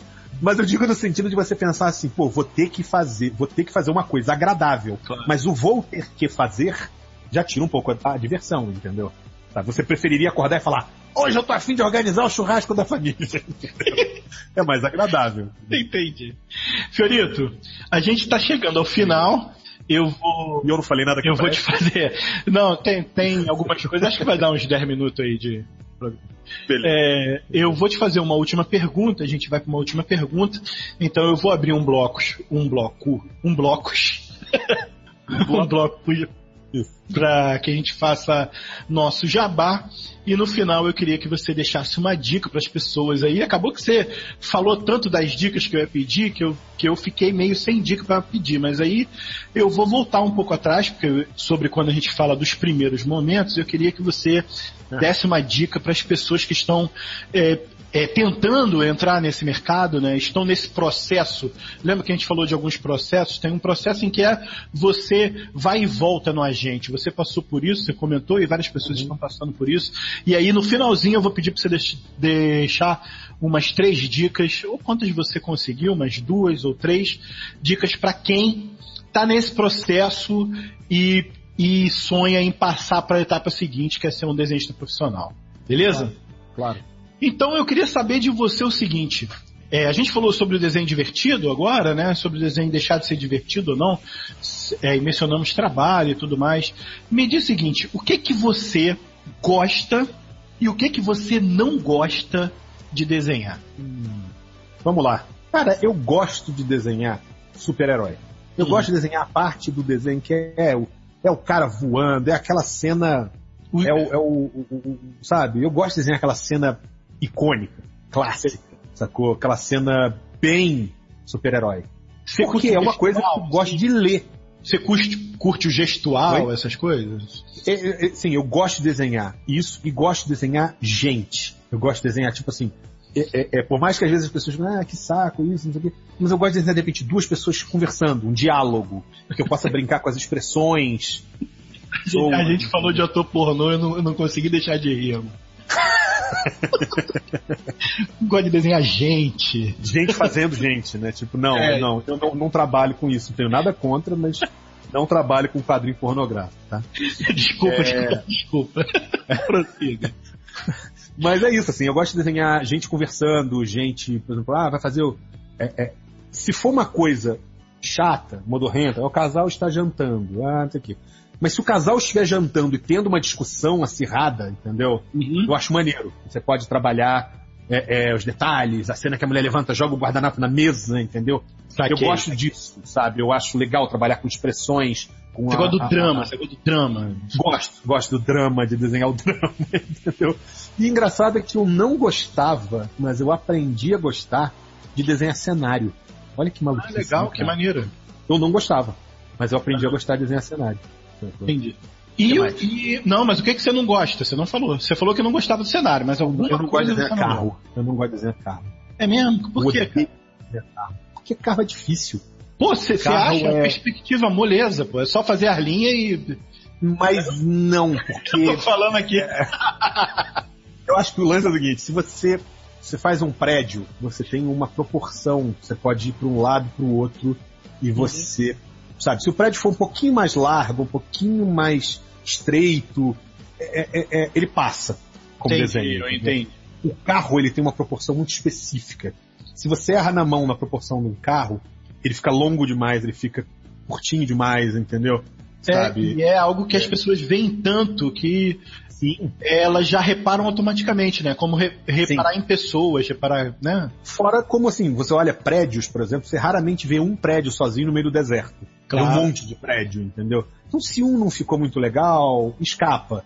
Agora o carro, você tem que ficar muito atento a ele. E quando o cara Entendeu? pede assim, aqui é um Dodge Dart 76 modelo rabo de peixe, e aí você tem que fazer exatamente aquilo ali. A minha mulher, ela tem uma frase que eu odeio quando ela fala pra mim. Porque eu acho que essa frase ela equivale. em termos gentis, a pessoa virar para outra e dizer foda-se. Entendeu? Sei, e a pessoa virar e falar, dá teu jeito. Entendeu? é tipo se vira, malandro. E é isso. Nessa hora que ele pede o Dodge Dart 76, whatever, se vira.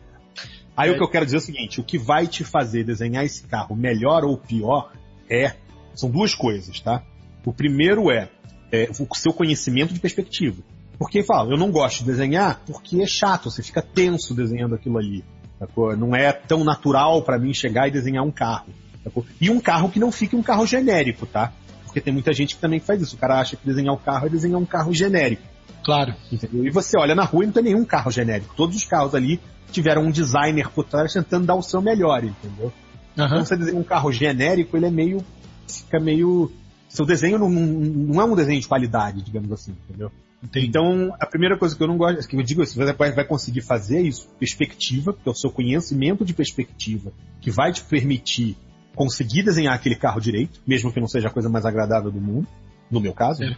E a segunda coisa que vai te ajudar a isso chama um livro, é um livro do cara chamado Scott Robertson. que, que o cara Como desenha muito bonito. É, é mais ou menos isso. Procura na internet vídeos de um cara chamado Scott Robertson. Esse cara desenha veículos. E, porra, ah, o cara desenha pra caramba e me ajudou de monte, assim, sacou? É, é, é, é, bem. Me ajudou muito, velho. Sempre que eu preciso, eu vou lá nos vídeos do cara. Vou lá e dou uma olhada. Exatamente. Fiorito, obrigado. A gente vai para um jabazinho e voltamos pra você deixar aí suas dicas finais, tudo bem? Sim, senhor. Pode começar o jabá? Eu vou começar já. Tá? Dá um minuto. Estraguei essa edição. Olha aí, talvez. Beta Papo. Você que chegou até aqui, acompanhou até aqui, muito obrigado. Eu espero que você tenha gostado mesmo, espero que você tenha curtido esse bate-papo. Hoje foi muito divertido com o Fiorito. A gente já, já se entende para gravar podcast, já fizemos alguns outros. Então, apesar dos, dos deslizes e risadas, espero que você tenha curtido o conteúdo. E se você gostou de verdade, por favor, apoie esse podcast para que a gente continue trazendo conteúdo gratuito, conteúdo informativo para você. É, é o seguinte, tem duas maneiras de você apoiar não só esse podcast ou a mim, mas qualquer artista e possivelmente qualquer pessoa que vai vir aqui no podcast. Que é o seguinte, financeira ou moralmente. Né? O apoio financeiro se dá da maneira mais simples possível, que é comprando o material que aquela pessoa produz. No meu caso, se você for lá no meu blog, metavírus.com.br, você vai achar um link para a loja e lá na loja vai ter quadrinhos, vai ter livretos, vai ter livros. Livro ainda não tem, né? Mas em breve. Mas talvez tenha outra quinquilharia, qualquer, qualquer outra coisa que eu consiga pensar. E comprando qualquer coisa lá, você está me apoiando financeiramente de alguma maneira. E a outra maneira é apoiar moralmente, cara, que é curtindo esse episódio. Esse podcast ele está saindo em, em, sincronia no metavírus.com.br e também no terceiraterra.com, que é o host desse podcast, né? Um canal de podcast onde ele também está hospedado. Então, tanto lá quanto cá, se você entrar no post do podcast, curtir, fizer o download, ouvir, comentar, cara, você já vai estar tá dando um incentivo assim grandioso para qualquer um. Acho que o Fiorito vai concordar comigo quando eu falar que é, é o comentário positivo em cima do seu trabalho é talvez o maior incentivo para um artista continuar fazendo e fazendo e fazendo. Parece que é que é meio é bobo, eu não sei se bobo seria a palavra certa falar isso, mas algumas pessoas dizem que o artista vive de aplauso e é um pouco disso mesmo, cara. Não é que eu queira aplauso de você para tudo que eu faço, mas se você diz que tá legal, se você dá o joinha, se você comenta, eu vou conseguir perceber isso, conseguir pelo menos perceber que você tá gostando. Então, faça isso nesse podcast e com os textos e materiais que eu publico também no Metavírus. Leia, comente. Mesmo se você não gostar, cara, comente lá, fala comigo, eu vou responder de volta. A gente vai começar um bate-papo legal e esse com certeza vai ser um dos maiores incentivos que você vai me dar. E sobre o Fiorito, ele, ele vai te dizer aí como você pode acompanhar o trabalho dele, se existe algum lugar onde você possa comprar o seu trabalho e o que mais que você pode fazer para tornar a vida dele como artista ainda, ainda mais legal. É, só complementando o que você falou, o negócio do artista vive de aplauso, a gente não almoça aplauso. É, mas a gente. mas o aplauso é a. É muito. Não existe força motriz melhor do que uma conta para pagar, tá? É, mas ao mesmo tempo, você, é, ao saber que o teu trabalho faz diferença na vida de alguém, nem que seja o suficiente para o cara dar um likezinho num negócio. É verdade. Deixa eu dar um outro exemplo. Então. Um... Imagina, imagina um carro.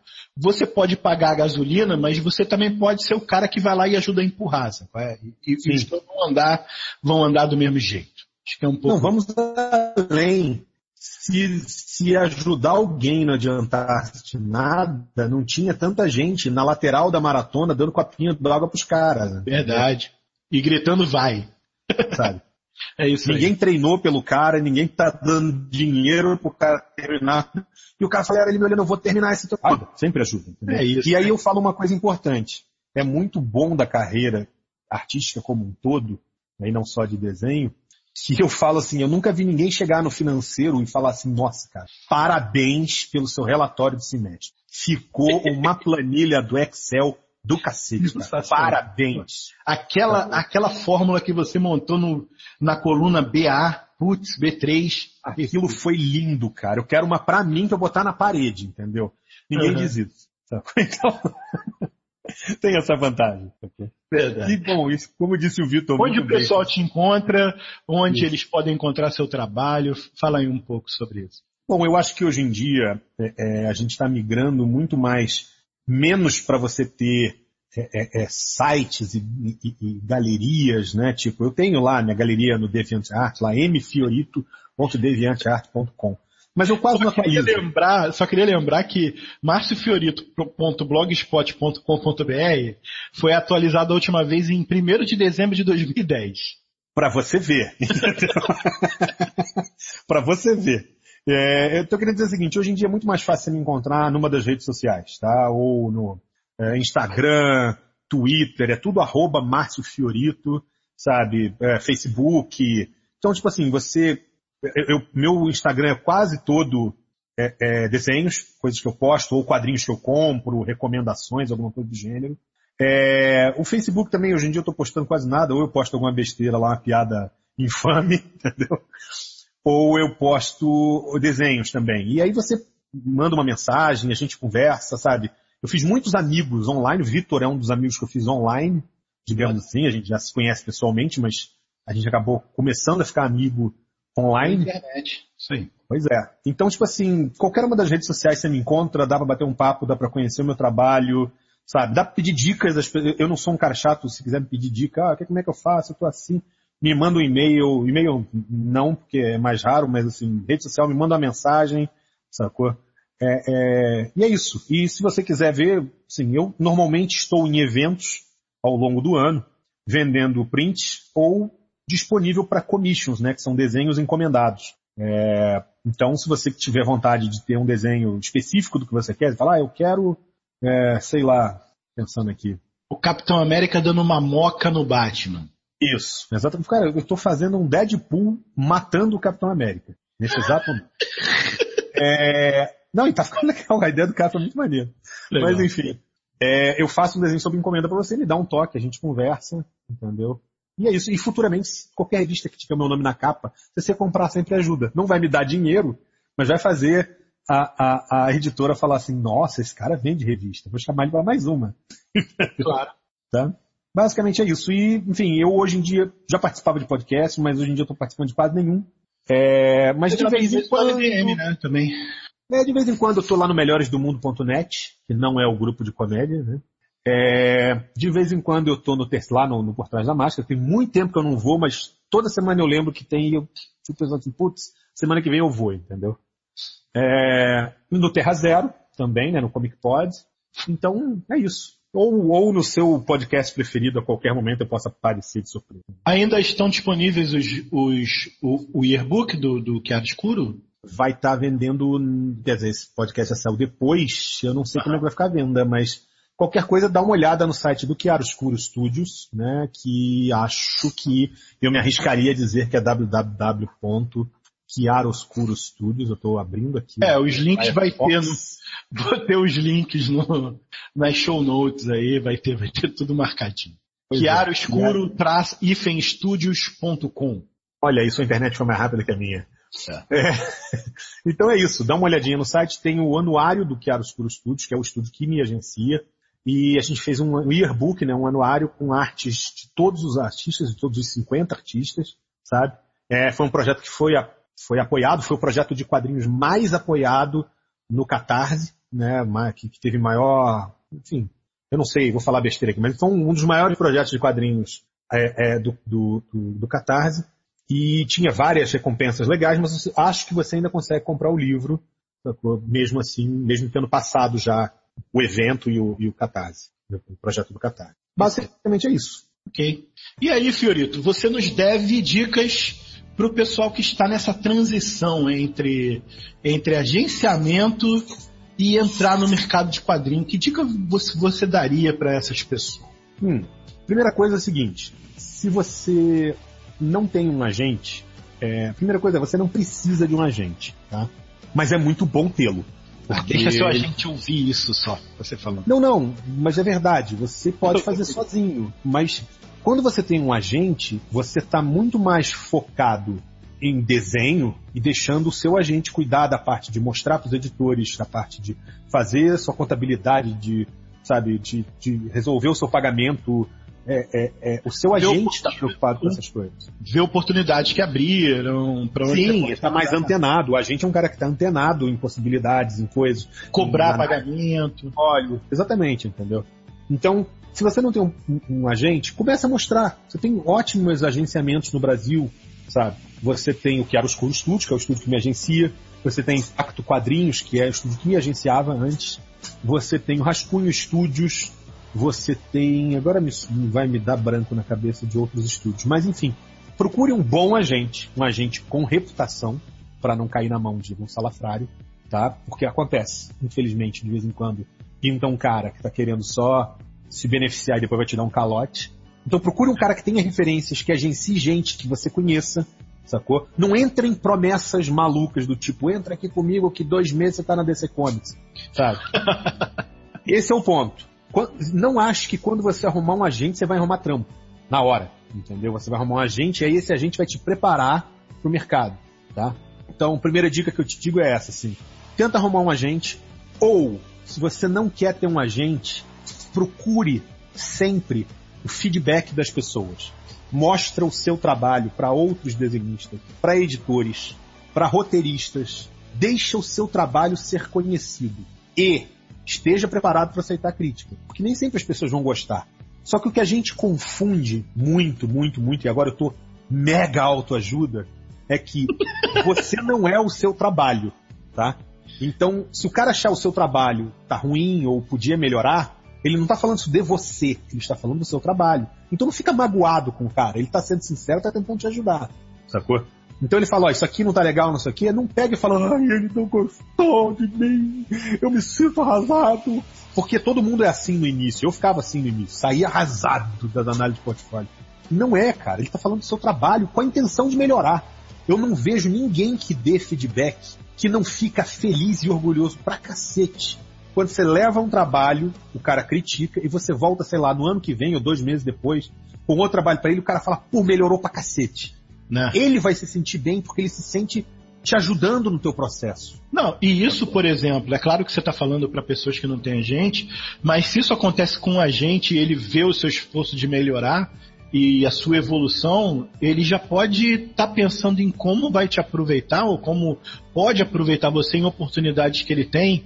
De repente não agora, mas ele consegue enxergar, tá, se ele evoluiu isso até agora, daqui a um ano, como é que ele vai estar, tá, né? Vai estar tá pronto. Isso vale para tudo, cara. Isso vale para os editores também.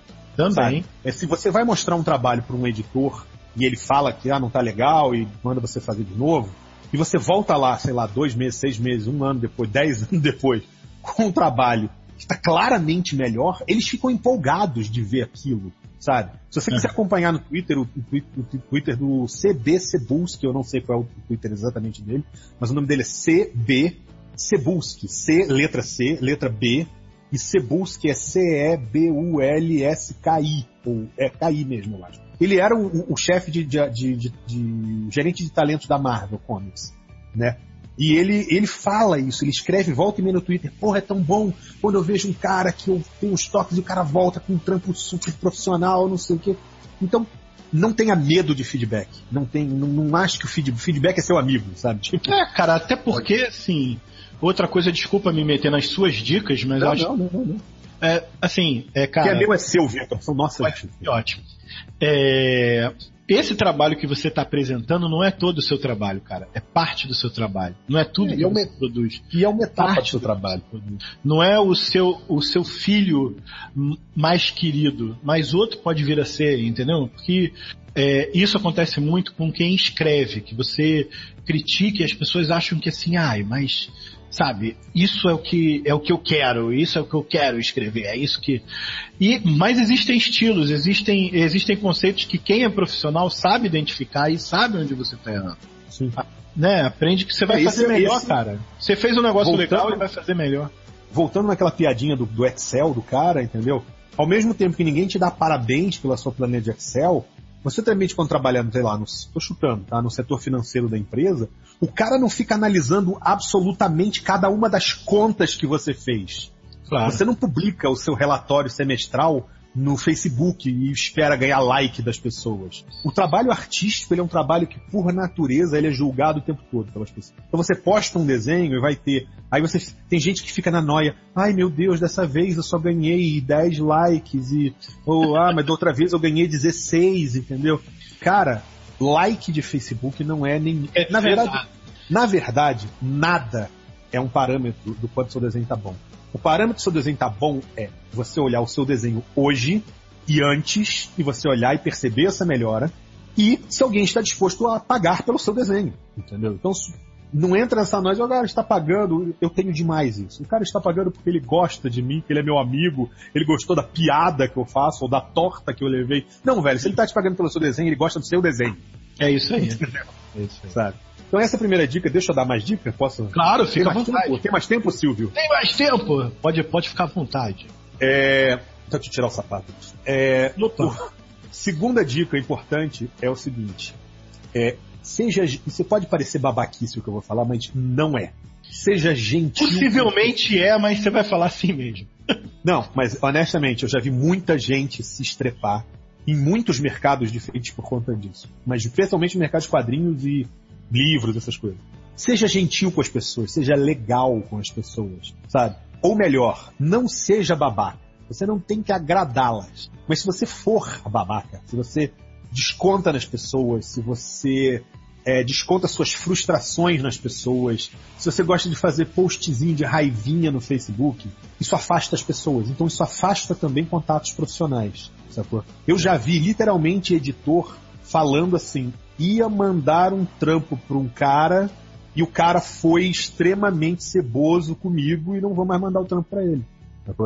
Então, isso aconteceu, já vi isso, sabe? Com essas palavras, praticamente. Sabe? Então, tipo assim, construa uma rede de pessoas legais ao seu redor. Você não tem que gostar de todo mundo, você não tem que fazer todo mundo gostar de você. Mas você tem que ser uma pessoa agradável, sacou? É verdade. E, e, e hoje em dia, em tempo de internet, isso é uma coisa que está ficando difícil com as pessoas hoje em dia parece que tem gente que faz que tenta ser desagradável, entendeu? Então, é, é, é, usando uma, uma coisa. Modere seu linguajar, Rob, por exemplo. Entendeu? Sabe? Pô, Seja quase, pessoa legal. Quase conseguimos passar sem citação, né, Feira da Folha. Olha, mas não, ninguém sabe. Só se você sabe, você ganhou o prêmio. Um abraço, Mas, o que mais que eu posso dar de dica? Cara, é, eu sei que o Vitor me pediu para não dar essa dica, mas eu vou dar essa dica mesmo assim. Faça isso. Evolução é um troço constante, cara. Estude sempre e desenhe sempre. Sacou? Eu vou, dar, vou transformar essa dica numa coisa um pouco mais prática. Ah, legal. Tenha um caderno, um sketchbook, que você leva com você para cima e para baixo. Tá dentro do ônibus. Legal. Rabisca dentro do ônibus, sabe? Desenhe as pessoas ao redor. Ai, mas tá ficando uma merda. Esse é seu caderno secreto. Se você que não quer que ninguém veja, compra aqueles é, diários, sabe, que vem com chavinha, que assim ninguém abre, ninguém vai julgar aquele desenho. É só você. Se tiver ruim, você rabisca assim risca em cima, assim, sacou? De raiva. É seu. R, aquele é seu caderno de erros, sacou? Senta na praça de alimentação do shopping e começa a desenhar gente, copo, planta. Vai pro parque, vai pra praça e desenha as coisas, sabe? É, tá vendo televisão? Pega um caderno e rabisca enquanto você tá vendo televisão, sacou? É, é isso. Mantenha-se desenhando, sacou? Quanto mais você desenha, mais você melhora. Eu odiava essa dica, odiava essa dica. Porque eu falava, isso é tão óbvio. Mas eu achava que alguém escondia algum segredo de mim, sabe? Tinha uns desenhos, tudo babaca, eles escondem os macetes bons, entendeu? Não é verdade. Não é verdade, entendeu? Ninguém está escondendo macete bom nenhum. É, é, é, é, é isso, infelizmente, é quanto mais você desenha, mais você melhora. Por outro lado, pensa o quanto isso é positivo, ou seja, quanto mais você desenha, mais você melhora. Não tem você ficar desenhando. Tem épocas que você vai ficar olhando e falar assim, pô, eu estou desenhando todo dia e não está melhorando. Pode não estar tá melhorando o teu desenho, mas está melhorando o seu senso crítico, está melhorando sua, o seu olhar do desenho, entendeu? Pode estar tá melhorando até a sua habilidade de segurar o lápis, entendeu?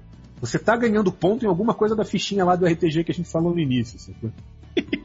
É verdade. E eu acho que é isso, cara. E não desiste, velho, porque dá vontade de desistir, tá? Dá. Pra mim, dá vontade de três vezes ao dia, sacou? Não, não desiste. Continua. Ah, mas eu tenho que trampar, trampa, depois desenha. Ah, mas a minha mãe, vai lá, ajuda ela, depois desenha, entendeu? É, é, não desiste. Você não tem relógio, você não tem contagem regressiva, isso não é, é, é, é, é como é que eu vou dizer, The Voice, isso não é Big Brother que termina. Sacou? É a jornada da tua vida. Corre atrás do teu trabalho, do teu sonho. Sacou? Fiquei, pô, eu tô, eu vou, pô, vou, vou começar um podcast só de, de, Faça de ajuda, cara. autoajuda. Você vai, você vai fazer, fazer sucesso, vai fazer É, sucesso. eu vou começar com aquelas coisas assim. Vamos, vamos inspirar todos juntos. Isso. Agora solte o ar imaginando todas as coisas negativas, deixando seu corpo. Embora. Vai ser- Pô, Fiorito, largar o desenho. Fiorito, muito obrigado. Obrigado mesmo por estar aqui. Obrigado por ter participado. E se você quiser deixar uma palavra final aí, por favor, fique à vontade. Não, eu queria agradecer mais uma vez pelo apoio. O Vitor é um cara que me apoia pra caramba. Então eu queria agradecer mais uma vez pelo apoio, pelo espaço, pelo convite. E pedir desculpa pro pessoal por ter, sei lá, levado o papo aí meio. Por ser eu, desculpa por ser eu. É, desculpa por existir, entendeu? não, mas assim, é, não, o fato da gente brincar, eu sou assim no dia a dia, o Vitor é assim no dia a dia, a gente se fala no Facebook assim, entendeu? É, é, é, às vezes um entra, zoa o outro só por isso e sai, assim, acaba a mensagem, só isso. É só É isso. só é. Mas, Pior que é, né, cara? Não, não tem nem assunto, é só. mas isso faz parte, é, é, é, é, é como eu gosto de trabalhar, eu faço isso com tudo, onde eu dou aula, eu brinco com os meus alunos, sabe, com as pessoas que, que trabalham, com os editores, eu brinco. Não, é, não quer dizer que a gente não leve a sério, que eu não leve a sério, que o Vitor não leve a sério, mas é só um jeito divertido da gente estar fazendo as coisas. Verdade. É isso. Desculpa pelas brincadeiras, mas obrigado pela, pela Foi audiência. muito divertido. Foi muito divertido. Fiorito, mais uma vez obrigado e obrigado a você que ouviu até agora e espero que nos vejamos de novo no próximo Metapapo. Um abraço.